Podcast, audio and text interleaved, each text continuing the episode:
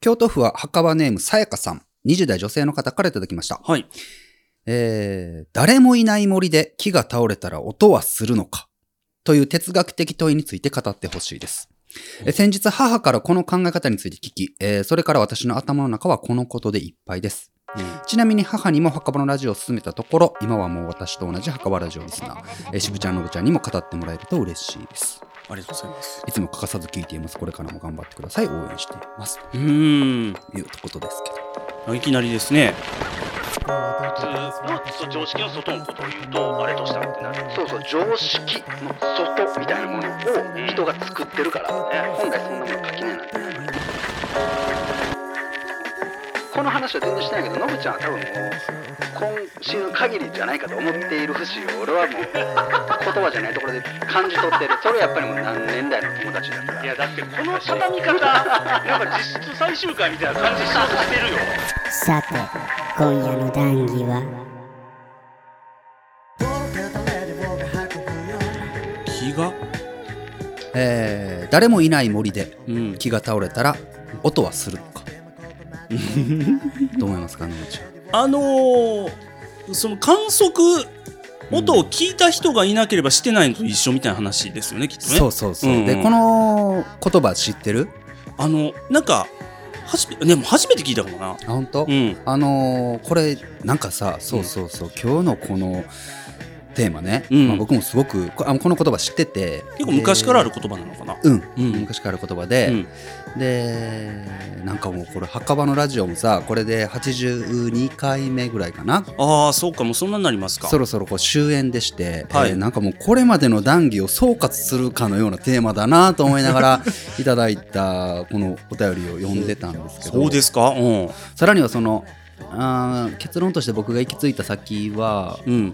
まあ、僕って多分この創作至上主義みたいなとこがあるでしょ、うんうん。うん、もう自分の作ったものをどんどん出していかなきゃっていうのはありますけどね。まあ、もちろん。ん個人的にもそうだし、えー多くの人がどんな人もどんなことでもうん。いいからもう創作っていうものを、うんあの自身にこう取り入れることで、うこう日常が豊かになったりとかこう人生の解像度が増したりするよねみたいなことを僕はどんな人でも大なり小なりね。そう是として生きているから、そういった話にもしかしてなるのかなと思うんですが、うん。そうだからこの「誰もいない森で木が倒れたら音はするのか」まさしくノブちゃんが言った通り、うん。これで量子力学ああ、それに近いのか。の話なのね。うんで。それがさもう僕ら墓場のラジオ「フォレストストーリーズ」この、うんえー番組では第8夜のうん5次元の談義うん。から始まって、 最近では61夜のマクドゥーガルはうん養子猫の夢を見るか談義、そうですね。みたい。なことでも、うん。えー結構、あのー語ってるんですよ。もうこれ、分かりにくい、どうなんだろうなみたいな感じで喋りましたね、そうそうそうそう、もうどれも分ねかりにくい話だから、そもそも、うん、なんか面白かったけど。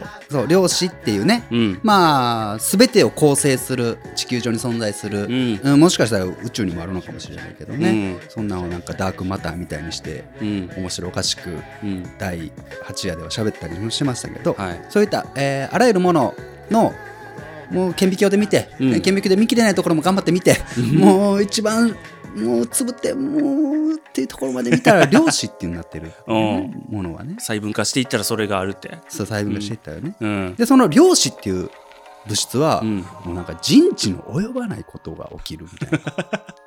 ごっつい離れとってもなんか同期するみたいな話があありそまうしたそようね。だったり、うん、そんなことありえるのかなみたいな。あるいは意思を持っているんじゃないか。下手をすればこの、なんか自分たちがうん。誰かに見られていることを知っているんじゃないかみたいな動きをうんしていると考えざるを得ないみたいなうん。ものであると。見てるとき、見てないときなんか動き違うっぽいぞみたいなね。そうそうそうう、ん両親をなんかバーってね、フリット実験みたいなのがあって、うん二重スリット実験みたいなのがあって、うまあんそれはまあね、先ほど言った談義ではい。存分に聞いていただいたらいいと思うんですけど、えあの、それで実験やったらえ、うん。観測した瞬間、うん。人間がこう、よし、お前を見るぞってした瞬 間、動きを変えるみたいなことが起きるとか、つまりは観測するまでは、認知するまでは、知覚に及ばないうん。段階では、もう、無限の可能性を秘めているもの、うん、うん。みたいな。な話そうやね。うなんですよ。よね。うん。どでう動くんやらも全然わかんないやつ。そうそうそう。うんで、その言葉、この言葉っていうのが、うんあのーなんかね、それが量子力学が誕生して間もない頃に出てきた議論なんやって。ああ、もう、しょっぱなからあったんやまあね。古くはアインシュタインもあ言そうっていたみたいな話で、へまさにそうだよね。あの森、えうん。人がいない森でうん。木がドサーンって倒れた普通にら、倒れることもあるわ。音は、うん。これはするでしょってみんう。なん思うんだけど、そうね。この音っていうのは、うん木が倒れたということを誰かが認知して初めて、うん。えー存在しうる、うん。えー現象というか、まあ、知覚なんだよね。まあ、うん。人の耳だったり、そういうも聞こえる音やもんね。んそう。だかうんら。その音を知覚している人が、うん。その周りに存在したら、うん。音はするというそうね。うん話であっ。て、うん。そういう知覚する人が周りにいない状況で、木が倒れても、うん。それは倒れていないのと同じ、うん。みたいな、うん。そういう話だよね。はいはい。そうそうそうそう、うんなんか、でもまあ音はしてるけどね、絶対。うん。してるよ。わからんや。わからんくないほんまにわからんくないでも。ええもうそんなん言うて気持ち悪いわ。人おらんかったら音せえへん可能性あるそういう話なんだと思うよ な。えでもこれ突き詰めていくと面白くて、うんうんこれをね、書いてる本いっぱいあるんやけど、おうまあ、てか、このそもそもこの言葉がどこで登場したかって言ったら、うん。あの、ジョージ・バークリーっていううん。人がうん。書いた本の中にうん。載っていて、うんそれがね、人知原理論ほんだほんったかなってやってると思う。人が知覚することが全ての原理、始まりであるといううん。論を論じた人人の本で、その人は、彼はその本の中で、うん。えー、まあ、音はしないと結論付けているわけ。しないって結論付けてるんだ。うん。ええいや、するって。でね、俺がおもろいのが、うん。そうそうそう、あのさ、うん。この、あのー誰も認知していないから音はしないであろう。うん。でもな、これな、うん。もう一個な、うん。メタ認知をな、うん。階層な、うん。上に上がるとな、うん。上の上げ方わからんけど、僕。人のいない森で木が倒れていることを想像した人がいるじゃん。うん、そうやな。うん。僕、想像の中ではバサバサバサって言ってるよ。つまりはその瞬間、うん。人のいない森で倒れた木っていうのはうん認知されているって いうことにもなるわけ。だからつまりは音がする。ああ、僕の頭の中でなった音は、うん。もう認知したっていうことこれ。そうそうそう。うん。これはすごいなんかパラドックスも秘めているのよね、きっと。うんじゃあ、誰一人、あの森で木倒れて、倒れたりしてないやろなって、誰一人思わんかったら、うんうんそうか、音しない可能性もあんのか。森に木があって、それが倒れているかもしれないと、この世の誰もがうん、想像しない、うん、考えもしない、うん、なんかこう空白の時間があったとしてう、ん。その空白の時間に、どこかの森で木が倒れていたら音はしてないかもしれない。みたいな話です。これついてこれてるかな 少なくとものぶちゃんは。わけわからんな。まあなうん。そうそあそうね。うで、似た言葉に、うんこんなんもあって、うん。うん。誰も見ていない間は、うん。月は存在していない。っていうのもあって、なんはかあド。ラマチックだけどね、そっちは。見てたら、あ、出てんなって思うね。んそうそうそうそう。んでも、あ、そんなこと考えたらあかんわあかんわ、勉強せな勉強せな、仕事せな仕事せな、と思ってる瞬間は月がもうないんよ。自然外した途端に。そう。これが量子力学の分かりやすく、せっかく書いてくれたその言葉が余計分かりにくくしているという言葉らしいんやけど。へえ。なんだって。ロード・オブ・ザ・リングうん。ってあの映画ね。ー映画あるけど、うんうんあれに出てくるホビットは、あのーずっと昔からおったのに、人間はそう、ホビットがおるって知らんかった、みたいなのがあっ俺て、見てないよ。ホビットって何妖精みたいあな、。そ。の、小人族みたいな。あ、へうん。え、うん。うん人間と違って、うんあのー自分らで街作って、うん。結構な数おって住んでたんやけどうん、で、人間もそばに住んでたんやけど、全然知らんかったんや。うん。で、その、ロード・オブ・ザ・リングの、その、映画の、えーこう、解決せないがん問題が出てきた時に、うん初めてホビットが出てきて、うわ、何この人ら って。え、どうやってそれは認知できたん人は、ホビット。ホビットは隠れてたつもりらしい。なるほどうねん。。か人間に見つからないように、あーアリエットインみたいそうそうそう、暮らしてって、世界の危機が訪れて、その時初めてバッと出てきて、な。うん人間と協力するみたいになるんやけど、なんかそんな、それを思い出した。うん。認知されるまで、うん。そのいたかいないかは誰にもわからない。人間は全然知らん、そ存在そのもの知らなかったみたいな感じなんだよ。うん。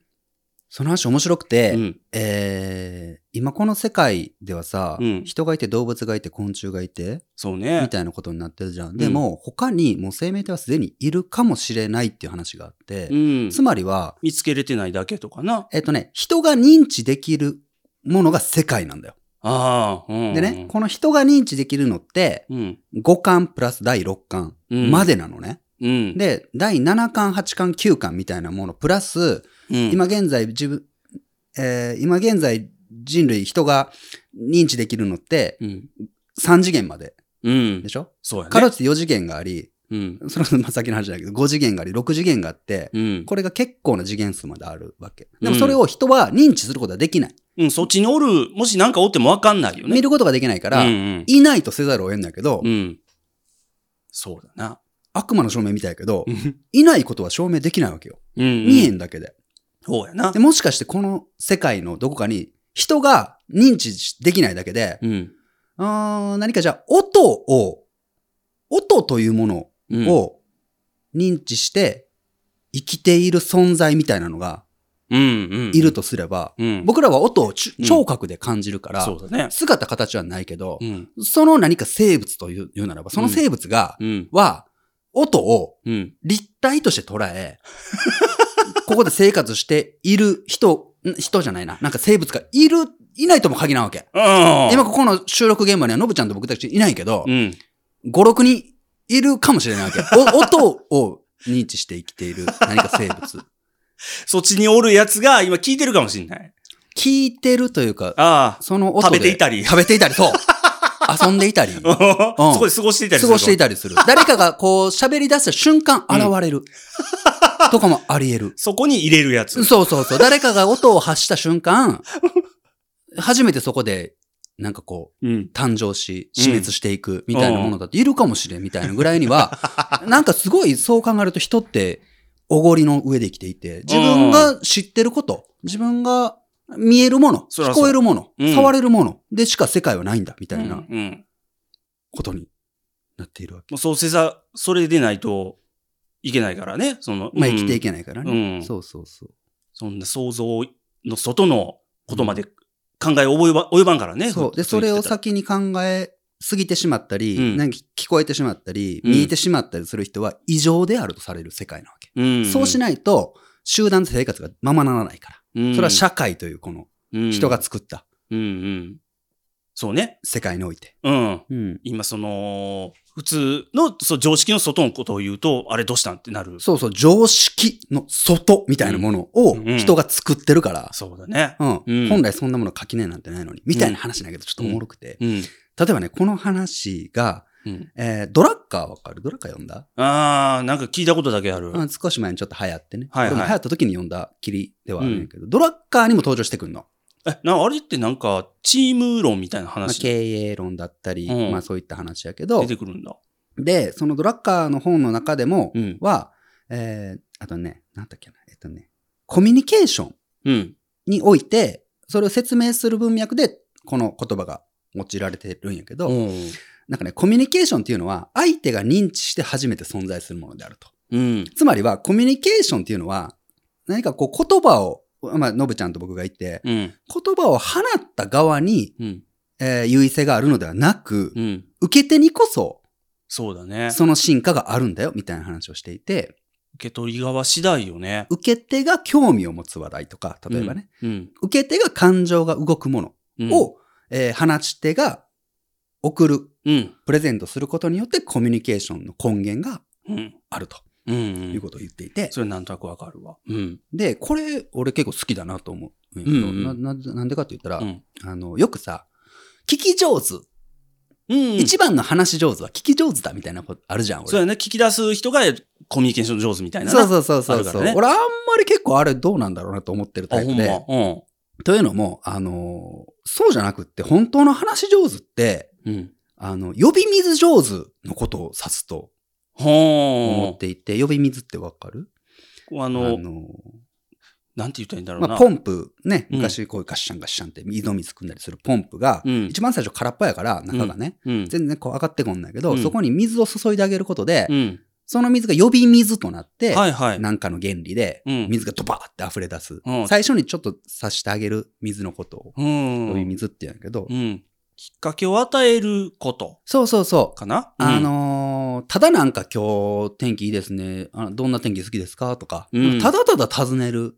うん、た、だただ言ってることを、ふんふん、あなるほど、へいへい、面白いねって聞くうん。だけではなくって、うん、なんかその相手が思わずこう自分の意見を出したくなったりとか、そうだな。する言葉をこう、そっとうん渡。すのが本当のこのコミュニケーション上手なりたいね。うなんん。じゃないかなと思っていて。そう思うわ。うん。で、そう、この話は本当に面白くて、俺結構好きなんだよね、このテーマ。なんか、 その、認知とか知覚がう、んその存在っていうものを確立させるとするならば、うん。例えばそれってね、言葉もそうなんだと思うの。うん。うん言葉っていうものとか、うん名前みたいなものがそれを定義づけているっていうことって、うん。すごい往々にしてあるなと思っていて、うん。例えばね、あのー辞書が一冊あるとして、分厚い。うん。それをね、言葉を知らない赤ん坊に手渡すとするじゃん。うんで。もその赤ん坊にとってみたら、それは単なる紙の束なんうん。うん。中が理解できないとね。理解できないから。無意味だね。で、まあ、それだけで言ってしまえば、まあ、うん言葉知らんし文字読めんからだねってうん終わっちゃうんだけど、そうじゃなくって、うんそれって大人も一緒で、うん。俺とノブちゃんの目の前にこの辞書が一冊あったとして、それがどこでもいいよ、なんか、カンボジアの言葉みたいな。ああ、どっか外国の言葉の辞書みたいなな。あるとしたら、うんそれを文字としては俺らは知覚することができるかもしれないけど読めない。つまりはその言葉っていうものはうん。意味を持っていないよね。そうだ。つまり、りは柄と一緒なわけ。うんうんうん。絵本なんだよね。絵描いたのと一緒か。うん。で、つつまりは、うん。あのーなんだろう、そう、言葉っていうものを覚えた瞬間、うん。それが意味をなしてる。意味をなしてしまい、そこの可能性に閉じ込められてしまう。ほ量子が観測するまで無限の可能性を持っていたが、う。うん。この量子はこういう動きをするのではないかとうん。推測を立て観測した瞬間、うん。その可能性の中で動く、うん。動き。出す、それが量子である。うんとするならば、うん。もしかして人は、えー、 大丈夫これめっちゃ難しい話しようかな、俺。大丈 夫わかなんか、うん、なんとなうんく環境音楽みたいになってきてるけどな。なんか、本当俺ずっとな、一人でこんな話考えてんの。 俺大丈夫か。まあいいや。あのー、うん例えば人が、うん。えー、おぎゃーとこのように生を受けた瞬間、うん。っていうのは、なんだろう、感情とか感触みたいなものが先にあったはずの世界なわけ、それって。うんうんうんうん。でもそこからうん。言葉を覚えていくよね。そうしないと社会で生きていけないから。うん。、で、言葉を覚えてしまうことで、うん。何かその手前にあった感情だったり感触だったり、うん。何か言葉みたいなもうちっちゃい箱が閉じ込めるうん。手前の人が持つ無限の可能性を言葉で狭めていうる。ん。でもそのしないと生きていけないから。これが好きや、これが何か好きになるってことだなっていう、好うん。きっていう言葉に縛られあうんてそれも、そうだね。なんか、そうん本当はなんかもっとう。うん。好きっていう言葉以前になんかもっと細分化されたいろいろ何やかしがあった可能性はあるもんね。ほんとそう。うんん。愛と恋の違いどうでもいいね。愛と恋じゃくくれないうん。無限の感情はそこにあるわけ。 区切っちゃダメなの。うん本当はね。でも区切らないとコミュニケーション取れないから、うん区切らざるを得ないし、うん。言葉を覚えざるを得ないんだけど、相手に伝わらないからね。伝わらないからね。うん、このあたり。りをそのまさに第15夜の言葉なんか覚えるんじゃなかった 談義喋ってるけど言葉を覚えてしまったおかげであなたの美しい涙の本当の意味を見出すことができなかったっていうとても素敵なうん。詩をね書いた方の話をそこでしてるんですけど、うん僕がすごい大好きな、そうですね。うんそうそうそ今日、今回で終わるみたいな、すごい総総ざらいみたいなう話になってるね。そうでしょそうそうそうだからすごいこのテーマが、なんか僕にはあるんだなと思ってでそれが、あの創作至上主義っていうか、うん。やっぱりこの、ね、僕は絵を描くことしかできないけど、うん音を奏でることもきっとそうだし、うん体でダンスで表現するみたいなこともそうだし、うん何かこう自分の思い、自分が感じていること、うん。えーみたいなものを、物理的なものにうん。落とし込んで、人とコミュニケーションを取る作業。うん。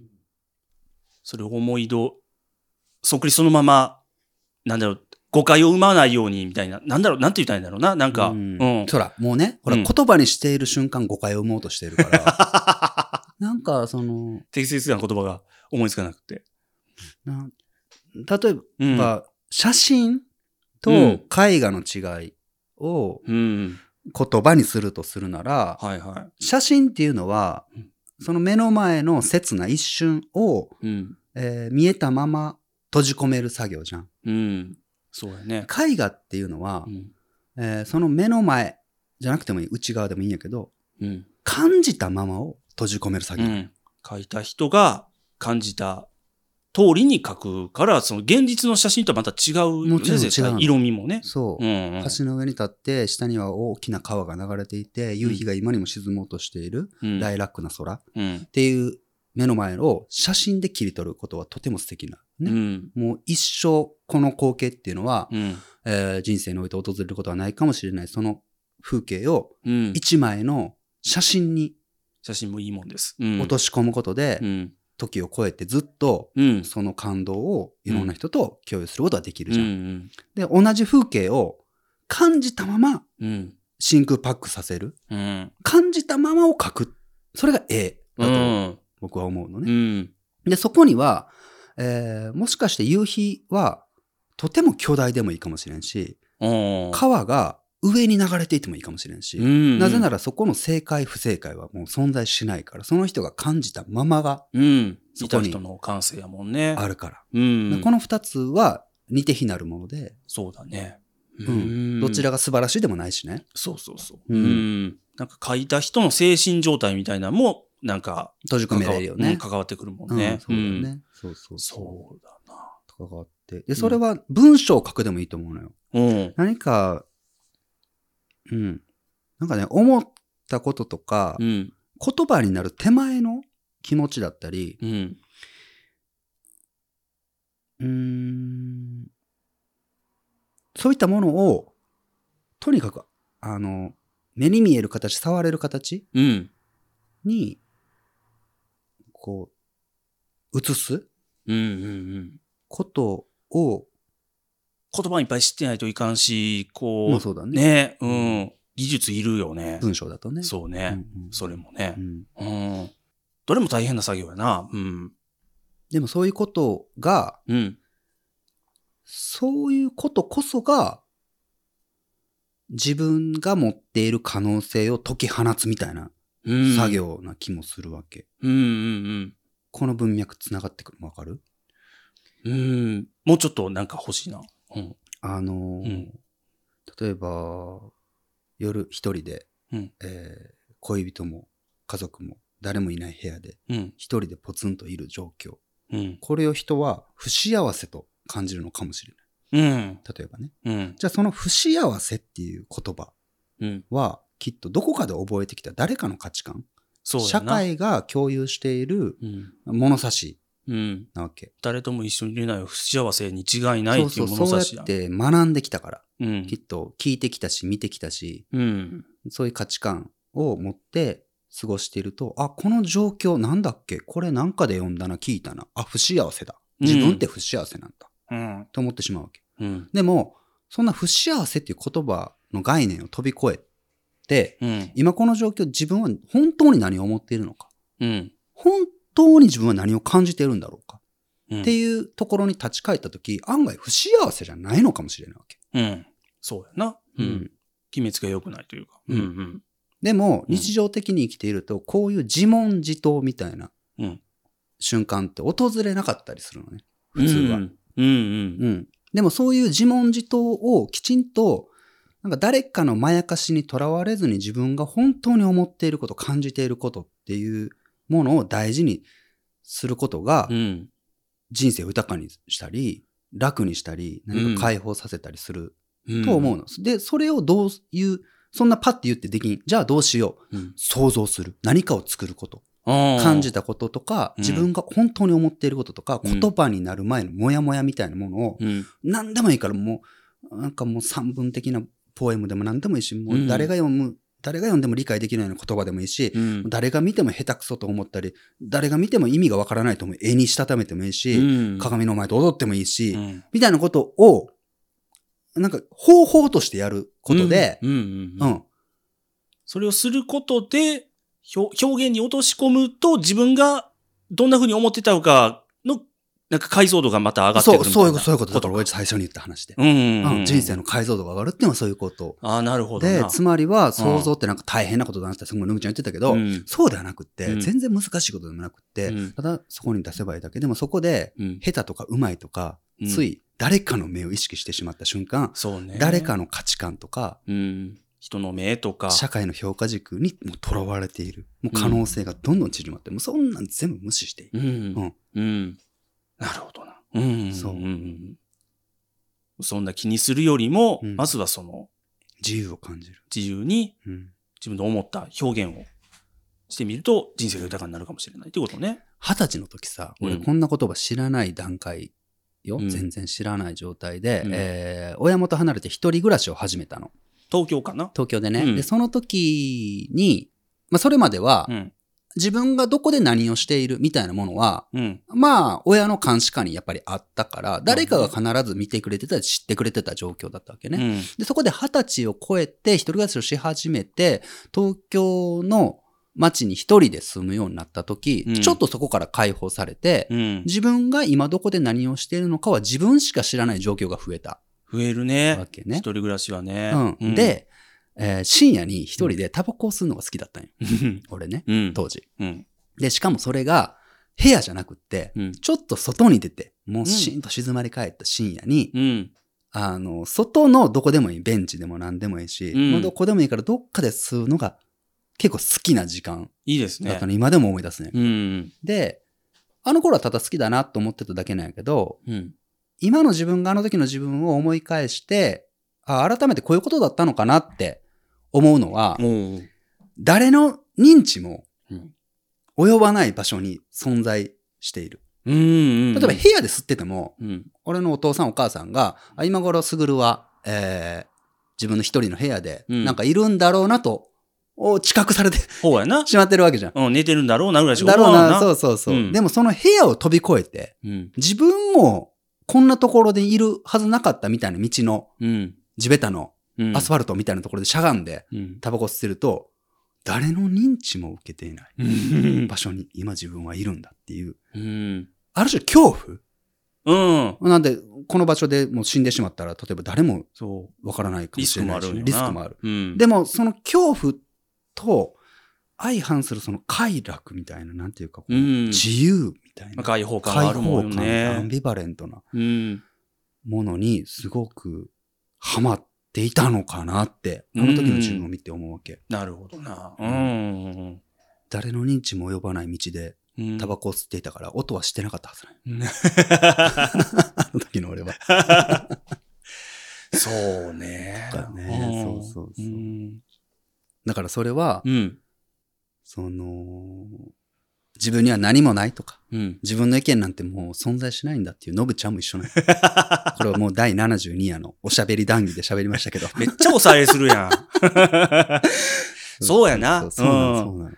意見がないんじゃなくて、出すのが、なんか億劫だってだけやな、これな。億劫だったり、誰かの目を意識してしそうだねまっていたりするだけで、うん実は表現みたいなものって、うん。難しいものじゃないっていうか、優しい、簡単、難しい、厳しいみたいな言葉に狭めるべきではないんだよ。うん。自由にちゃんと出さないと。ってことよね。うん、べきっていう言葉がすでにそこをね、あーあの俺も塞いでしまってるから、うん。そんな肩肘張らずに自由にやればいいってことよね。うん。俺はもう言葉になる前のうん。気持ちがすごい好きうんだ。し、うん。すごい味わってたいし、それを取り出そうとしてるんだな。そう、あの、んそうなん、やっちゃいけないことを やってるんだけどね。今まさにね、言語化っていうね。でも本当はもうん。う、うん、そう。みたいなものをね、ばーっとこのテーマをもらってから、うんのぶちゃんが来るまでさっきまさに20分ぐらいぼんやり考えてたの、タバコ吸いながら。今、こんだけの分量を20分ぐらい考えれるんやえーな。まあ、いつも考えてることだから、こあーれをこう整理しなきゃなと思って。まあ、今までのね、そう積そうみやってて重ねもあるか。そうそうそう。まあ、それがまさしく74夜の君のタバコに恋してる談義 で、僕がこのタバコを吸うというこの無駄な作業を、無駄、無駄だと意識して取り入れたら、これは無駄じゃないぞっていう話をそこでしてるんですけ ど、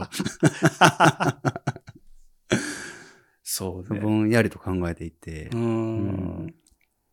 だからね、この袴のラジオも終わっちゃうけど、うんもうそろそろ本当に終わるからね。まあね。うん。う見んないで終わるから。そしたらもうみんな次があるんでしょと思ってるけどう、んわ、からないからね。どうなるかわからんもんね。全然わからないから、うんこの話は全然してないけど、ノブちゃんは多分もう、今シーズン限りじゃないかと思っている節を、俺は もう、言葉じゃないところで感じ取ってる。それやっぱりもう何年来の友達だから。いや、だってこの畳み方、なんかあったんかなって思うで。けれども、なんか実質最終回みたいな感じしようとしてる よ。まだあるからいね。やまだあるけど。けれども、そうやって、うんえー何か思っていることを、うん。もう、伝なくてもいいからこうやって出すことっていうのは、うん。ノブちゃんにも必要必要じゃないのかなってことを僕は今日の談義で、はい。今日の談義を借りさせていただい て、こう喋っているような節僕もに向けてなのあったりするけど。そうそうそうまあ、伝わります。うんわかります。うんだ。って誰もいない家でゲームだけしてたら、ノブちゃんはもう無音だからね。 音はしてよ。ピコピコ言ってるようん。いないのと一緒やから、ノブちゃんなんて、 うん袴のラジオなかったら。生きてるやらないやらわから。そうんそうそうゴミに埋もれて死んでいくだけだから。掃除したっちょのに。そう そうね。いやあのお便りで、その、これ、うん、うん、森、誰もいない森の木の倒れる音、うんうん。まあ、フォレストストーリーズやし、なんかおー、ほんとだね。 そこは思いつかんかったわ。あそこ思いつかなかった確かに。フォレストストーリーズがなぜフォレストストーリーズというのかは誰もまた正解を出してないけど ね。お便り待ってます。それもあってそういうお便り選んだなと思った。ああ、確かにね。 ほんとだね、面白。うんそうあ本当そう音なんてしないん だよいやいいいい結末を持ってきたな俺の俺が言ったことにしたって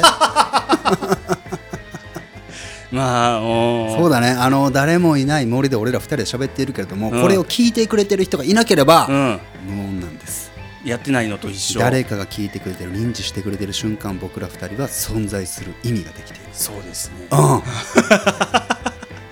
お後がよろしい ようで今日は珍しく綺麗な 詐欺ができたところで。壊れたラジオのつまみを回すとたまたま波長があったのか何かが聞こえる夜がある特勤マッシュ提供墓場のラジオ今夜はここまでさようなら